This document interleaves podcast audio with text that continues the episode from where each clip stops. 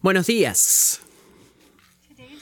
La lectura del día de hoy es Juan capítulo 6, versículos 35 al 47. Jesús les dijo, Yo soy el pan de la vida. El que viene a mí no tendrá hambre y el que cree en mí nunca tendrá sed. Pero ya les dije que aunque me han visto, no creen. Todo lo que el Padre me da, vendrá a mí, y al que a mí viene, de ningún modo lo echaré fuera. Porque he descendido del cielo no para hacer mi voluntad, sino la voluntad del que me envió. Y esta es la voluntad del que me envió, que de todo lo que Él me ha dado, yo no pierda nada, sino que lo resucite en el día final. Porque esta es la voluntad de mi Padre, que todo aquel que vea al Hijo y cree en Él tenga vida eterna, y yo mismo lo resucitaré en el día final. Por eso los judíos murmuraban de él porque había dicho, yo soy el pan que descendió del cielo. Y decían, ¿no es este Jesús, el hijo de José, cuyo padre y madre nosotros conocemos? ¿Cómo es que ahora dice, yo he descendido del cielo? Jesús les dijo, no murmuren entre sí. Nadie puede venir a mí si no lo trae el Padre que me envió, y yo lo resucitaré en el día final. Escrito está en los profetas, y todos serán enseñados por Dios. Todo el que ha oído y aprendido del Padre viene a mí. No es que alguien haya visto al Padre, sino aquel que viene de Dios. Él ha visto al Padre. En verdad les digo, el que cree tiene vida eterna.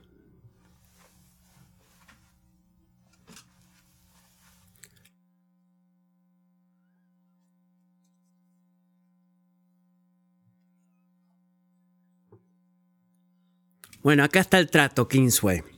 Este predicador ha dicho semanas atrás de hacer la mayor parte del capítulo 6 en un sermón. Algunos me llamaron optimista. Pueden preguntarle a mi hermosa esposa. El domingo pasado he decidido dividirlo en dos partes. Esta semana lo he ampliado a tres. Me pongo a mí mismo en la, en la, como una persona que ha fallado a poder cumplir y seguir el plan original, porque he podido reconocer que sea o no, que este ha sido una experiencia, sea que seas un creyente o no, este capítulo es alimento y combustible para el alma y creo especialmente si has seguido a Jesucristo por un largo tiempo, este es uno de los lugares en la palabra de Dios en los que somos buenos en no querer correr eh, con versículos familiares, eh, no, sino verdaderamente detenernos y meditar y pensar. Así que vamos a tomarnos nuestro tiempo y la semana que viene seguiremos en el capítulo 6 de Juan para la gloria de Dios. Pero quiero que piensen en esto mientras traemos a Juan de vuelta a, la escena de este, de este sermón. Señor, ¿podrías bendecir esta predicación de tu palabra? ¿Alguna vez has hecho, hablando de planear, todos los planes? ¿Te has reunido todas las cosas necesarias para cumplir el plan y por una razón el proyecto de reparar el auto o arreglar la casa sigue sin funcionar, no ha servido. ¿Alguna vez has experimentado ese tipo de futilidad eh, en la cual te vuelve loco? Y creo que YouTube lo ha dicho peor porque se ve tan fácil en los videos de YouTube. ¿Por qué esto no me está funcionando a mí en la vida real ahora mismo que no lo puedo hacer y no me sale? O has leído todos los libros necesarios y has participado de todas las clases, has estudiado todo el material y sigues fallando en el examen final. Eh, eso, es, eso es de frustrante, pero quizás has pensado y has puesto todas las piezas en su lugar para hacer una gran venta en tu trabajo, por ejemplo y el contrato eh, falla y no se firma esa mañana como debió haberse firmado, o quizás has pasado miles de horas practicando. Pero el día del torneo no puedes pegarle a la bola, a esa bola que va a salvar a tu vida y a tu equipo. ¿Qué está sucediendo en esos momentos? ¿Qué es lo que pasa? Eh, o en verdad, ¿qué es lo que nos está pasando? ¿Por qué esto no se, no se une como lo planeé? Todo ha sido planeado para el éxito, pero el éxito permanece tan alusivo como siempre y sucede en este mundo físico todo el tiempo. Te voy a dar algunos ejemplos. Tenemos menos control de nuestra vida de lo que verdaderamente creemos. Pero el mismo principio eh, es verdad para el mundo espiritual también, hermanos y hermanas. En Juan capítulo 6, Jesús acaba de terminar de explicar varias cosas. Que buscar la satisfacción de tu alma es tu obra más importante. La satisfacción del alma es solamente obtenida a través de la fe en Jesús. Y también Jesús satisface nuestra alma a través del don de Él mismo. Hemos visto eso la semana pasada. ¿Y lo que, qué es lo que todo eso requiere o demanda de ti? Que debemos confiar en Jesús o hacer la confianza en Jesús la suprema ambición de nuestra vida, porque solo Él puede satisfacer tu alma. Eso es lo que requiere. Juan 6:35, versículo central en este capítulo, dice, yo soy el pan de la vida. El que viene a mí no tendrá hambre y el que cree en mí nunca tendrá sed. Se ve tan claro, ¿verdad? Tan simple y tan obvio. Él nos está dando, piensa en esto, Él está dando, está diciendo que solamente Jesús puede satisfacer tu alma. ¿Por qué alguien no va a escoger?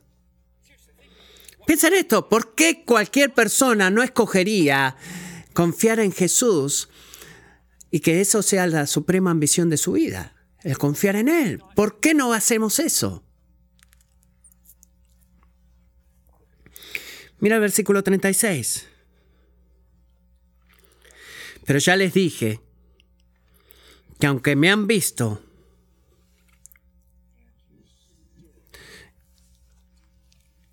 no creen.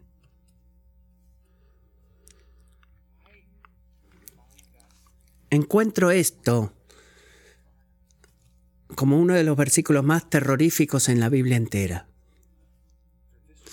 Por esta razón, tú puedes tener toda esta exposición a Jesús, toda esta experiencia de Jesús, todo este conocimiento de Jesús y tú puedes seguir rechazando inclinar tu vida hacia Él. ¿Por qué ese es el caso? Bueno, primero, por eh, la, arrogancia del hombre nunca es satisfecha. Jesús sabía que no hay señal que podía proveer, ninguna obra sobrenatural que pudiera hacer, que alguna vez fuera suficiente para convencer a cualquiera de nosotros a dejar de vivir como si nosotros somos Dios y dejar y, empezar a adorar al único y verdadero Dios. Y segundo, incluso si decidimos que sabemos que la luz debe venir de Dios, no queremos recibirla como un don inmerecido, como un regalo inmerecido. ¿Qué es lo que queremos? ¿Qué es lo que tú quieres hacer? Queremos ganárnosla. Mira versículo 29. No nos gusta la verdad del versículo 29, de que esta es la obra de Dios que, Él que quiere y la única que requiere es la obediencia y la fe. No nos gusta escuchar eso. porque nuestros corazones son duros y nuestras mentes son orgullosas. Y como J.C. Riley dice, cualquier hombre o mujer dice que no es verdad que no va a venir si pudiera. Es verdad de que Él vendría si pudiera o si quisiera.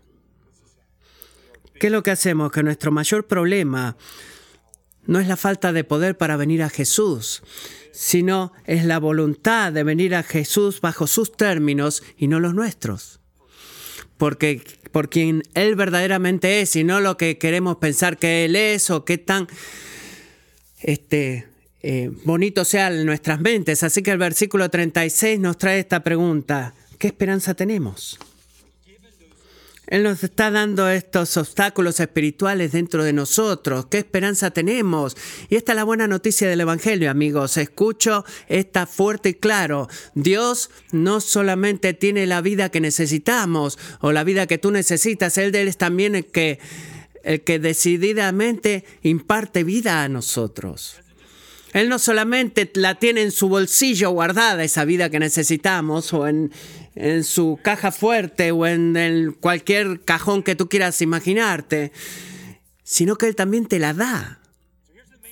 Y este es el punto principal de toda esta sección media del 35 al 47, como la veo. La fe en Dios es obra de Dios, sin otras vueltas.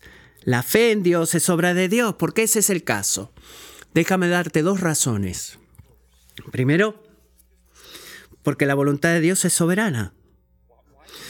¿Por qué la fe de Dios es obra de Dios? ¿Por qué? Dos razones. La primera, la voluntad de Dios es soberana, es soberana. A través de todo este capítulo 6 hay algo que debes recordar. Venir a Jesús y creer en Jesús son dos formas de decir lo mismo.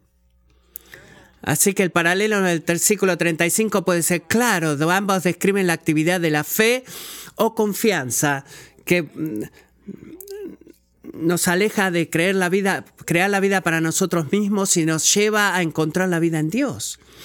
Así que si tú quieres experimentar satisfacción en tu alma, la luz que verdaderamente, o la vida que verdaderamente es vida, ¿qué debes hacer? Debes escoger venir a Jesús.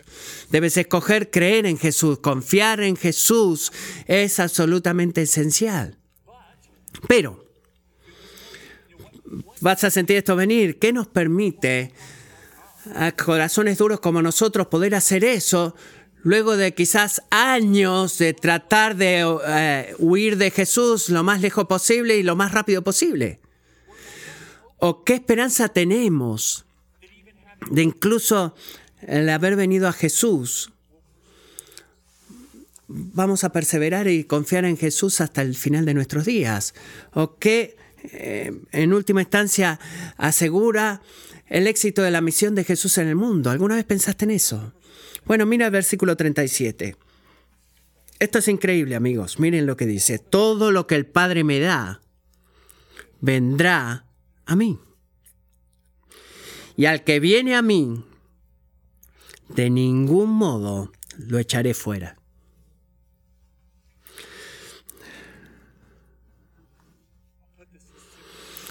Les voy a decir esto tan simple como puedo. La respuesta a todas estas preguntas que acabo de preguntar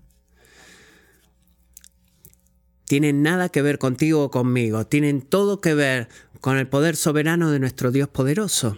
Esa es la respuesta. Y Él es soberano en, dos aspectos. Primero, Dios es soberano sobre el inicio de la fe. Cada pecador que el Padre ha escogido para la salvación tiene un acto inmerecido de gracia. Y ha sido confiado en, el Hijo y es y el que confía en eso no va a, fallar en venir a Jesús. Eso es lo que Jesús dice, no Juan Calvino. Y como el apóstol Pablo en versículo Efesios 1.4 dice que Él, el Padre, nos ha escogido a Él en el Hijo, antes de la, de la creación del mundo. Y Él, el Padre, nos ha predestinado para adopción como hijos a través de Jesucristo. ¿Qué es lo que Jesús mismo está hablando aquí en este pasaje? Es el eh, el hombre exaltado por Dios, hecho humilde como hombre en la bíblica doctrina de la adopción, que su soberana voluntad no solamente hace una invitación a la vida en Cristo posible, sino lo que es en última instancia lo que trae la vida en Cristo eh, como una realidad en tu vida. En otras palabras, existe esta actividad divina de, señalamiento, de elección que procede y que viene antes de la actividad humana de creer. Y es lo que permite a Jesús no perder esperanzas. Eh, miren el contexto acá, porque este no es un texto eh, cualquiera. no, no deja a Jesús que no pierda las esperanzas en su propia eh, en su propio ministerio, porque no importa lo que pasa, no importa lo que tantas veces ustedes me vean y ustedes no crean, no importa cuántas veces ustedes escuchen mi palabra y se rechacen en creerla. Y esto es lo que Jesús sabía. Todos los que el Padre me ha dado vendrán a mí. Él sabía eso, su propósito eterno, su soberana sabiduría desde el pasado eterno para redimir hombres y mujeres para Él mismo a través de la muerte y resurrección de Jesús, no, no, va, no va a fallar. No es un ministerio perdido, no es que dependa de alguien más que de Él. Cristiano sabe esto, no es la perfección de las oraciones de alguien más o la eficiencia de las palabras que alguien te pueda decir que cause que tú vengas a Cristo. No, no es eso. Y escucha esto, la perfección de tus oraciones y la, y la eficiencia de tus obras y tus palabras no va a determinar de que si alguien más va a venir a Cristo o no. Dios nos ha mandado a orar, sí, lógico. Dios nos manda o te pide a ti que hables y que prediques el Evangelio, sí, por supuesto que sí. Pero Él no ha puesto la vara y la ha dejado para que tú o yo determinemos el éxito o no, sino que Él es el que reina. Es el punto de Jesús. Dios reina, ¿qué es lo que hace? Nos da libertad para orar con gozo y hablar valientemente y hacer todo esto con la confianza increíble de que el reino de Dios va a prevalecer y vendrá, no porque nuestra voluntad o nuestra fe, sino porque es su voluntad y su fidelidad para alabanza de su gloria y no de la tuya. Eso es reconfortante. Eso nos anima a orar nos anima a hablar también. Él es soberano sobre el inicio de la fe. Segundo, Dios es soberano sobre la perseverancia de la fe. Volvamos de vuelta al versículo 36. Jesús les dije, todo aquel que viene a mí, de ningún modo lo echaré afuera. Verso 37, perdón. Cristiano, ¿alguna vez eh, has visto, imagínatelo en tu mente, ¿Te has dado un paso atrás y has pensado acerca de tu vida y pensado todos los problemas futuros que puedan venir a tu, en tu camino antes de que mueras? Todas las pruebas de la fe.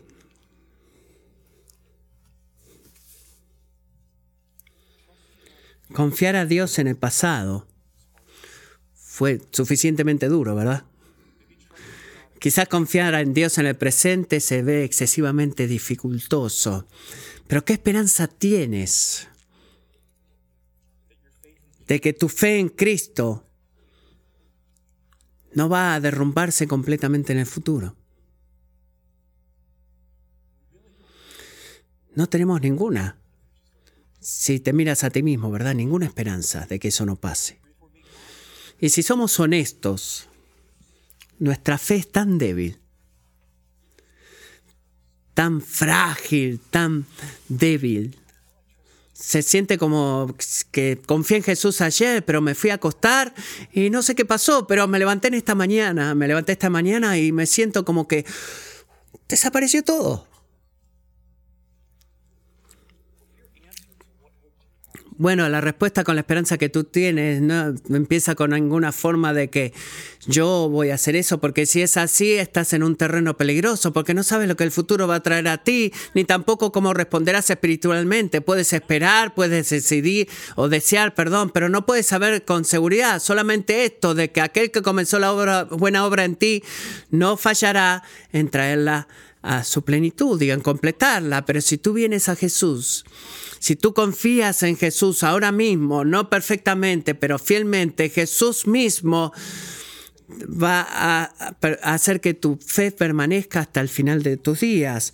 Así que cuando escuchas la voz de temor, diciéndote, bueno, pastor, eh, quizás nunca he podido salir adelante, pero ¿qué tal si me salgo del camino yo mismo? Nunca nadie me ha hecho caer, pero ¿qué tal si yo mismo me salgo del camino? ¿Te has preguntado alguna vez eso? ¿O recuerdas esto? Mira el versículo 39. Y esta es la voluntad del que me envió, que de todo lo que Él me ha dado, yo no pierda nada, sino que lo resucite en el día final. Jesús nunca te va a alejar de Él y Jesús nunca va a permitirte a ti a, a seguir perdido. Ese es su punto. El gran pastor, en otras palabras, no está obligado ni atado a ninguna fábrica del universo, una fibra del universo que diga de que va a caer esto y esto va a suceder y nunca va a dejarte salir de la libertad de tu, dejarte a manos de tu propia libertad y tu propia elección. No, es el gran pastor trayéndote a ti dentro del, del, rebaño. El Señor te va a mantener en el corral y Él te va a traer si alguna vez te quieres salir del corral, tantas veces como eso sea necesario. Porque Él es qué? Él es el Dios, sí, Él es fiel y Él le puede y nos muestra cómo de que Él es el Dios que ha dejado las 99 ovejas para ir a buscar a aquellas que se había perdido. Es ese tipo de pastor que es Él ninguno en el cual ha confiado en el Hijo de Dios para salvación será perdido, todos serán salvos y serán elevados a vida eterna en el último día. Y como León Morris dice, este pensamiento es el mayor consuelo para los creyentes. Su seguridad, escuchen, no se basa en su débil dominio de Cristo, sino en su firme dominio sobre ellos. Gracias Señor. Así que vamos a cantar una canción llamada ¿qué? Él me sostendrá más tarde en esta mañana. Tú no puedes tener una mejor ancla para tu alma, mi querido amigo. Piensa en esto, nada menos que la obediencia perfecta del, Hijo a la obediencia del Padre, a la voluntad del Padre, garantiza tu, tu perseverancia y tu fe. ¿Te has dado cuenta de eso? De que el Hijo Jesús no puede dejar de obedecer al Padre, de lo que Él puede fallar en sostener tu fe tan débil. Él no puede proveernos una garantía más fuerte de su fidelidad a nosotros. La soberana voluntad del Padre cumplida por el Hijo asegura tu resurrección. Por eso, eh, pregunta con aplicación, ¿qué debemos hacer? ¿Cómo debemos vivir para darle, tener fe en la obra de Dios? Bueno, es, debemos levantar nuestras manos y resignarnos a darle una vida espiritual pasiva. He escuchado esto de mucha gente de forma diferente. Si esto es la soberanía de Dios es verdad, ¿qué importa que lo que hago o cómo respondo a Jesús? ¿Por qué importa si todo está en manos de Dios? Es una buena pregunta. Eh, es como que Jesús sabe las preguntas que vamos a hacer. Miren versículo 40 lo que dice ahí. Porque acá Jesús nos dice cómo responder a la voluntad de Dios. Eh, ¿Qué es lo que vamos a hacer en todo esto? Versículo 40 que dice, porque esta es la voluntad de mi Padre, que, que todo aquel que ve al Hijo y cree en Él tenga vida eterna, y yo mismo lo resucitaré en el día final. Traducción, Cómo escoges responder a Jesús importa excesivamente, amigos. Es muy importante. Porque a menos que tú mires al Hijo, ¿qué es lo que dice Jesús? A menos que mires al Hijo y creas en Él, no vas a tener vida eterna. Morirás en tu pecado, serás condenado por Dios en el, eh, eh, porque has fallado en creer y obedecer al Rey Jesús. Pero sabe esto también, vuelve al versículo 40, volvamos ahí. No es solamente una advertencia para tener temor, sino es que es una increíble y gran promesa, que si tú escoges ahora mismo, ahora en este lugar, mirar al Hijo y creer en Él, si tú dejas de tratar de crear vida para ti mismo en este mundo, y comienzas a mirar a Jesús, a Dios, para darte vida y satisfacer tu alma a través de una relación con Él, entonces tú vas a cerrar tus ojos cuando mueras solamente para volver a abrirlos y levantarte para ver al amante de tu alma. Esa es la promesa. Quizás te has dado cuenta de esto antes, pero en 13 versículos hay tres veces que Jesús hace esta promesa que a cualquiera que confía en Él, y yo lo resucitaré en el día final. ¿Has notado eso? Cuando lo leíamos lo pudiste notar. Quizás pienses, bueno, Jesús, necesitas un alguien que te edite mejor porque has dicho eso varias veces. Di algo nuevo.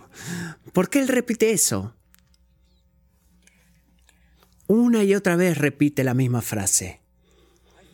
Bueno, creo que es porque ahora se siente como el presente importa más que antes, eh, el día de hoy. Quizás algo mañana pase o la semana que viene o el año que viene, pero ninguno de estos días se compara con la importancia eterna del último día. Es lo que Jesús nos dice acá, es por qué se repite a sí mismo, porque en ese día, el día en que Jesús regrese para juzgar a los vivos y a los muertos, tu destino eterno será determinado. Tú no vas a poder tener eh, una nueva oportunidad eh, o que se va a rehacer todo o lo que sea que estés pensando. Por favor, no esperes, amigo. ¿Quieres saber qué deberías hacer? En base de que la soberanía y la voluntad de Dios es soberana, no esperes para creer en el Señor Jesucristo para ser salvo. Eso es lo que tienes que hacer, no lo atrases. No detrases esa decisión. Mañana puede ser tu último día. Y si tú has confiado en Él, descansa en saber que Él no va a fallar en mantenerte hasta el último día y te resucitará a la vida eterna en el día final. Razón número uno de por qué debemos confiar en Dios, porque la voluntad de Dios es soberana y es tan reconfortante. Gran razón número dos, porque la obra de Dios es eficaz. Es eficaz. Se concluye, Dios cumple y hace todo lo que dijo que va a hacer. No como nosotros, con todos nuestros proyectos y nuestros planes. Para los judíos, escuchando a Jesús. ¿Ves esto en el versículo 41? Sus palabras no tenían sentido. No tenían sentido. ¿Cómo este hombre puede ser Dios? ¿Cómo puede él clamarse que ha bajado del cielo en el versículo 42 y hacer todo lo que Dios puede hacer, resucitar a la gente de los muertos, darle vida eterna? ¿Te has dado cuenta? Jesús no está operando en una categoría de existente para sus oyentes en ese momento. Él está clamando un poder divino. Él dice, voy a hacer esto, voy a hacer aquello otro, he hecho esto y estoy por hacer esto otro. Y en sus mentes decía, ¿de qué se trata este? Eh, de que él puede hacer cosas que solo Dios puede hacer. Y están pensando, conozco a su mamá, conozco a su papá, recuerdo haberlo visto sacándose los mocos cuando era chiquito. No, esto, wow. No, no, es loco. Tú eres Jesús. Tú construyes muebles, eres carpintero. Y eso también me aterroriza, amigos. Volvamos al versículo 36, porque Dios mismo estaba literalmente parado enfrente de ellos. ¿Saben lo que alguien dice? Creo en Jesús, pero no hay suficientes evidencias.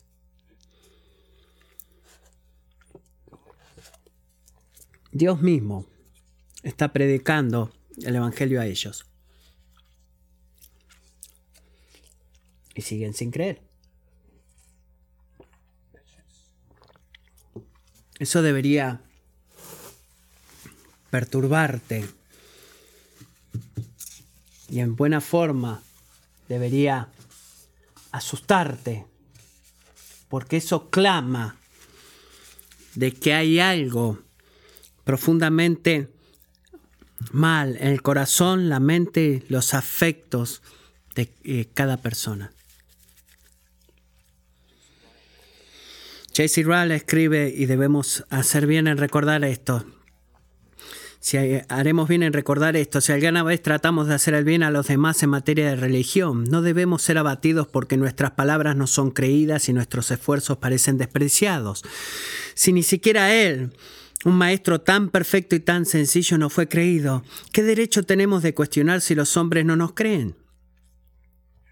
Felices los ministros, misioneros y maestros y padres, y yo agrego y padres, que tienen estas cosas en mente. Les evitará muchas amargas decepciones. Al trabajar para Dios, es de primordial importancia comprender lo que debemos esperar del hombre. Pocas cosas se comprenden tan poco como el alcance de la incredulidad humana. No solamente ahí fuera, pero aquí dentro.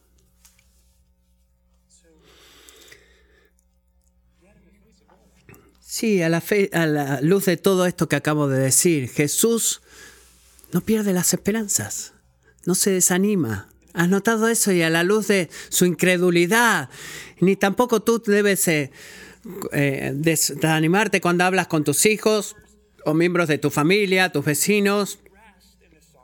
Jesús continúa descansando en la soberanía de Jesús y nosotros, desde Dios, perdón, y nosotros debemos hacer eso. Mira versículo 46. Nadie puede venir a mí a menos que el Padre lo envíe para mí. Versículo 44. Nadie puede venir a mí si no lo trae el Padre que me envió. Así que a la luz y a la confianza de la perseverancia de los santos, ¿qué es lo que Jesús está agregando aquí? La promesa de un llamado efectivo. En otras palabras, el Padre no solamente apunta a la gente para que venga Jesús y después mira desde de su trono diciendo, bueno, todo mi plan se cumplirá porque soy un Dios poderoso. No, para nada. No es así como opera. Él activamente trabaja y obra en que su plan se cumpla. Él atrae, Él transforma los corazones de los hombres para eh, acercarse a Jesús para todo su propósito, que, que, reciban vida en Jesús. Y esta es la gran pregunta que debemos hacernos. ¿Cómo Dios el Padre hace eso? ¿Cómo es que Dios el Padre atrae? ¿Cómo Él toma un corazón frío, incrédulo, y lo transforma? ¿Cómo Él nos ha tomado a ti y a mí, cristiano? Cuando decidimos seguir a Jesús y que nos encontramos eh, dudando y cayendo otra vez a la incredulidad, una y otra vez, cómo agarra a hombres y mujeres como así y nos atrae a Él, bueno, a través del poder de su palabra. Miren versículo 45. Y todos serán enseñados por Dios. Todo el que ha oído y aprendido del Padre viene a mí todo aquel que ha escuchado y aprendido del Padre. Pero hay un problema aquí. Existe un problema. Nadie ha visto al Padre excepto el Hijo. Y al haberlo visto, Jesús no quiere decir que eh, poner tus ojos físicos en el Padre, sino que habla de la parte del Padre que Él ha disfrutado eternamente es eh, la parte del conocimiento, conocimiento íntimo de poder entender al Padre y poder saber, porque nadie más ha visto al Padre aparte del Hijo. Nadie más está calificado para revelar o a dar a conocer al Padre a menos, a, a menos que sea el Hijo. Y eso es lo que significa para nosotros. La palabra que escuchamos del Padre, que nos ha atraído hacia Él, el conocimiento que aprendemos del Padre, que nos da fe en Jesucristo y nos ha despertado para la fe en Jesucristo, no viene a nosotros directamente. Es mediada, es revelada a nosotros a través de la persona y obra del Hijo.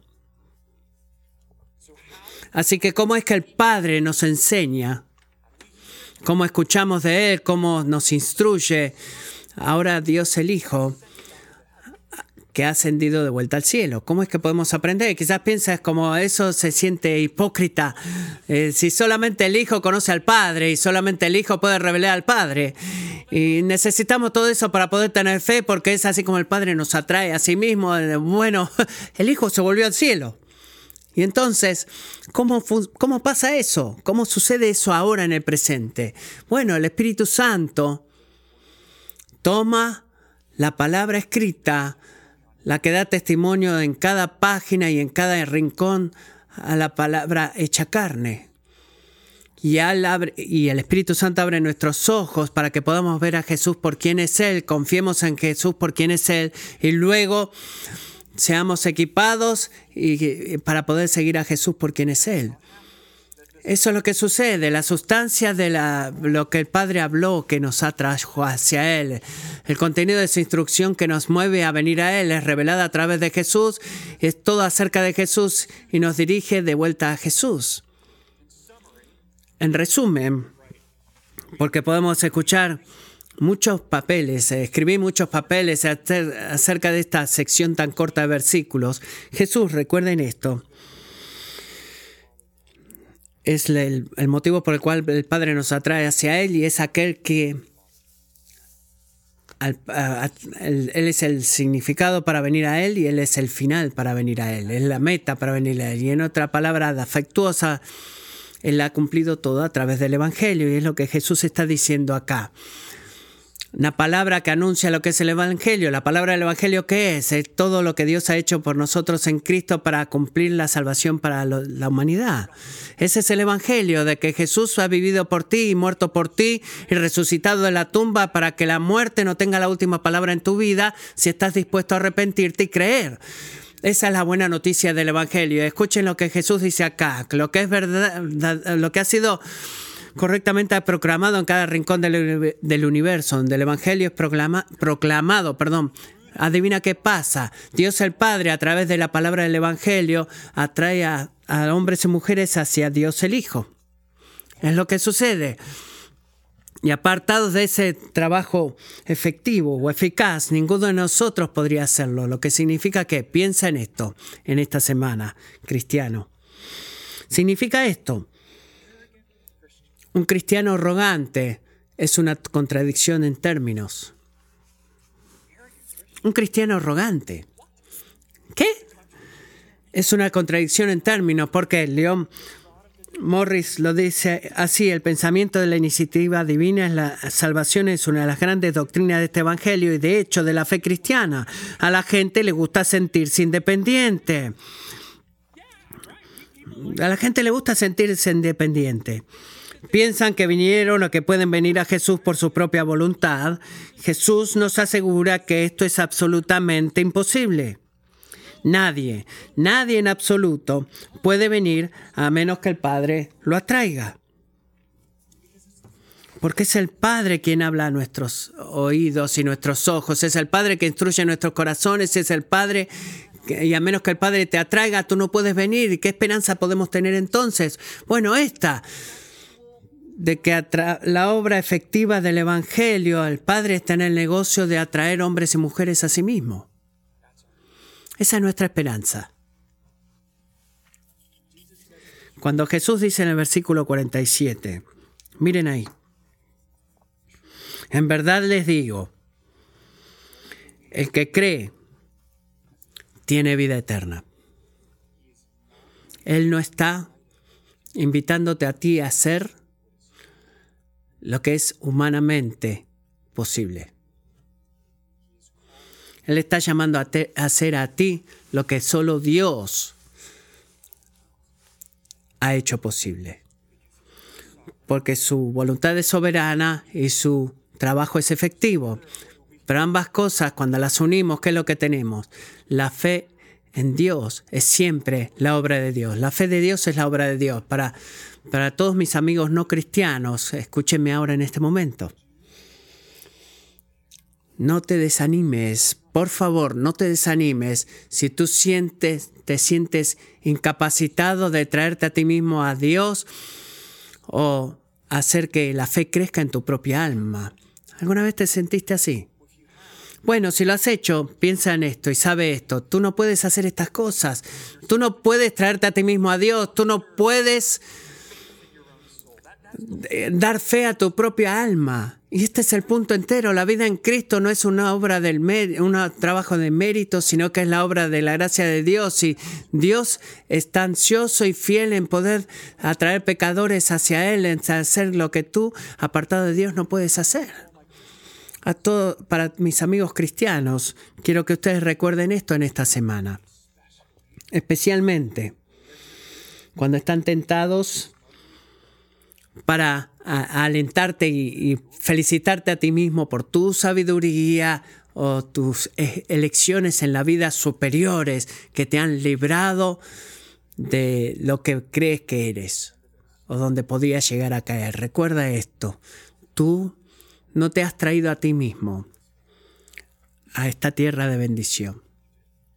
Tú no lo has hecho. Tú no has caminado, no te has llevado a ti mismo al reino de Dios. No puedes. El Padre te ha escogido. El Padre te atrajo e incluso ahora el Hijo te está preservando porque de otra manera tú y yo y todo otro cristiano en la faz de la tierra inevitablemente nos alejaríamos y volveríamos al mundo. Efesios, perdón, 2.8 en resumen dice esto. Y esto no procede de ustedes, sino que es don de Dios. No por obras, para que nadie se gloríe. Cristiano, tú no eres mejor que ninguna otra persona a tu alrededor. Dios ha puesto su mano sobre ti. Eso es todo. Tú no eres un cristiano que te has hecho a ti mismo. Tú no eres una mujer cristiana que te has hecho a ti mismo. ¿Quién eres? ¿Qué eres? Tú eres una muestra de la gracia, es lo que siempre vas a hacer. Porque Dios no solamente nos ha dado la vida que necesitamos, sino que decididamente la ha impartido sobre nosotros. Oremos.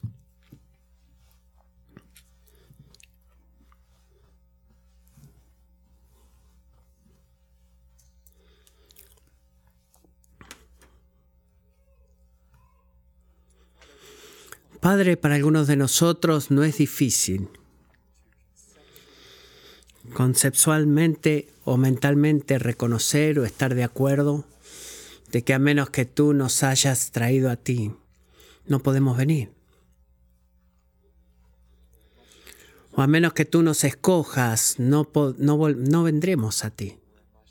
O a menos que nos preserves, no permaneceremos. Hay aquellos entre nosotros que han escuchado todo esto antes y creen que es verdad. Pero Padre Celestial, tú también sabes que es tan fácil para que ninguna de estas promesas preciosas formen nuestra propia confianza cuando pensamos en el futuro contigo o en nuestro propio gozo o orar por la gente a nuestro alrededor que no te conoce. Nuestra propia valentía en continuar hablando la palabra efectiva del Evangelio a nuestros hijos, que todavía no ha dado ningún fruto ese trabajo. Señor, entonces repentinamente podemos ver tal vez o no creemos en todas estas cosas que creíamos creer. Así que oro en esta semana especialmente por hermanos y hermanas escuchando que temen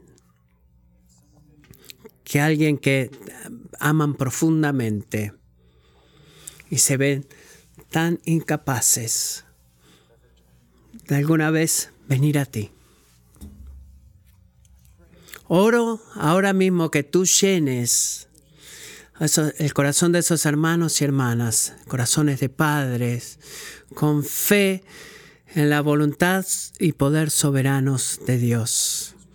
No porque sabemos todos los, no porque conozcamos a todos aquellos que tú vas a traer a ti mismo, sino porque sabemos que en última instancia la salvación de esa persona descansa no en nosotros, sino que descansa completamente en ti. Y que tus caminos son buenos y justos y soberanos. Y tú eres poderoso para salvar. Señor, oro que tú guardes esos hombres y mujeres de tratar de adivinar tu soberana y secreta voluntad y, y que oren ardientemente por sus amigos o cónyuges o niños de que crean en el Señor Jesucristo para ser salvos. Y en último, Señor, oro por nuestros amigos no cristianos que se encuentran a sí mismos curiosos de no poder entender, queriendo el gozo y la relación contigo, pero sintiendo, sintiéndose sin poder para creer genuinamente en ti o venir a ti. Ora ahora, Señor, de que tú los ayudes a no desesperar, sino que tomar fuerzas en sí mismos y ponerse, entregarse a un Dios soberano que puede, es poderoso y deseoso de darnos la fe que no podemos crear por nosotros mismos. Señor Jesús, derrama el don de la fe, oramos en tu nombre. Amén. Pongámonos de pie y cantemos, amigos.